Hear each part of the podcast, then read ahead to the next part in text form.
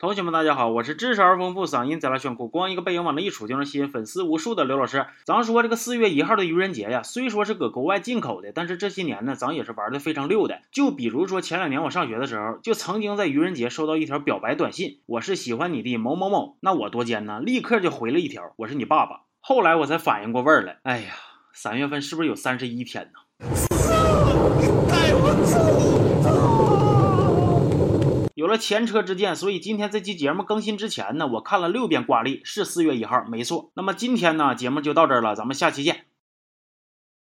你们是不是都被我骗着了？快说是。今天要带大伙看的电影呢，连名字都非常的应景，就叫愚人节。电影一开始就是电视里边播了一条小鲜肉失踪多年变成野生老腊肉，终于在爱情的感召之下回家的新闻。于是女主保洁小妹喝了这碗毒鸡汤之后呢，决定去找男主，也就是一个自称是医生，整天研究怎么在不同的女人体内嫁接祖传 DNA 工程的渣男。保洁小妹意外得知渣男今天要去一家餐厅见一个空乘妹子，于是她挺个大肚子颠颠的也去了。到地方之后呢，保洁小妹就问他：“你之前存我这的 DNA 现在长得有鼻子有眼了，你如果不娶我，今天咱仨就整整齐齐齐的都死这儿。”那渣男能怕他一个孕妇吗？能。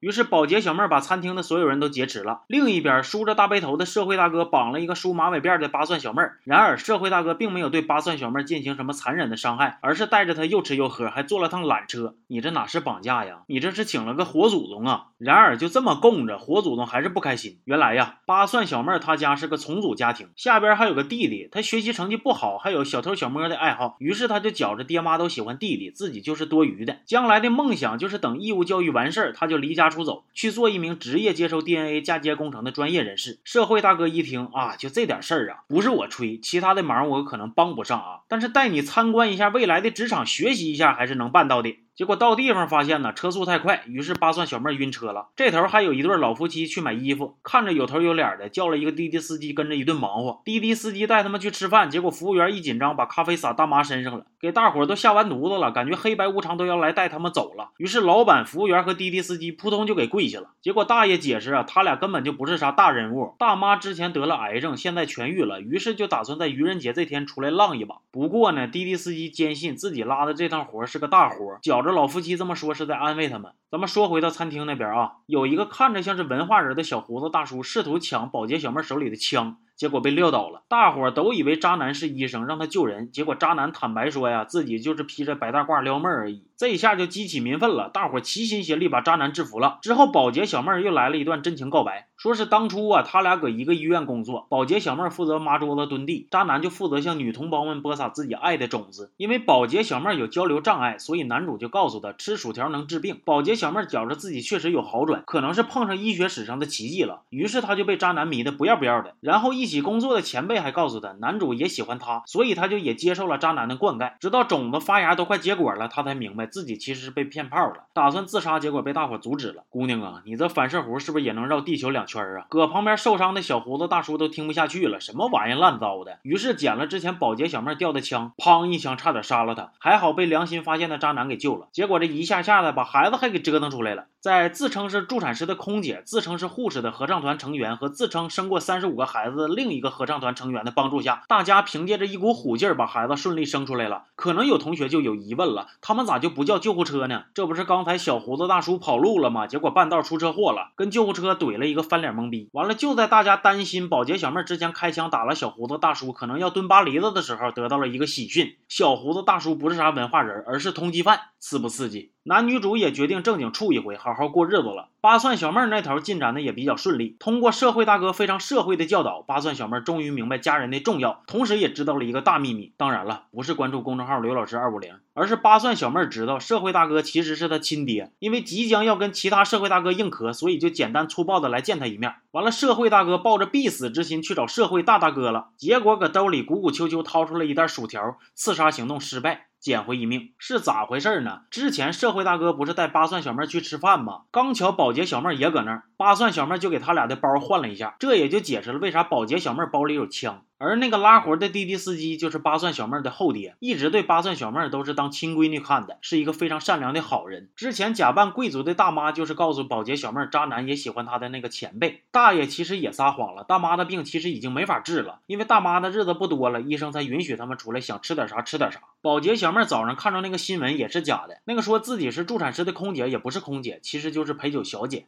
啊。对了，这里边还有一个以为自己是外星人的小伙，打了一直欺负他的男生，亲了他一直暗恋的女生。跑楼顶上想跟外星人取得联系，结果到头来发现呢，其实是一个算命的大妈逗他玩呢。不过就在小伙准备放弃的时候，还真来了一架宇宙飞船。全片结束。这个片儿啊，一开始就说，有的时候谎言是能创造奇迹的。就比如电影里边有一个翘毛小哥，假装跟自己的朋友表白，想逗他玩，结果生米煮成稀饭的案例，就是告诉我们，奇迹有的时候就在身边。不过谁知道是不是全片都是愚人节的一个谎话呢？反正啊，我是一点也不期待同学们转发、评论、点赞，也不在乎你们是不是喜欢我的。视频是不是每期都看？真的，我一点都不在乎，行吧？这期就到这儿了，没有下期了，也没有嗷了，真没有了，别等了，还等吗？等也没有了，还等是不是？不听劝是不是？行吧，那咱们下期见。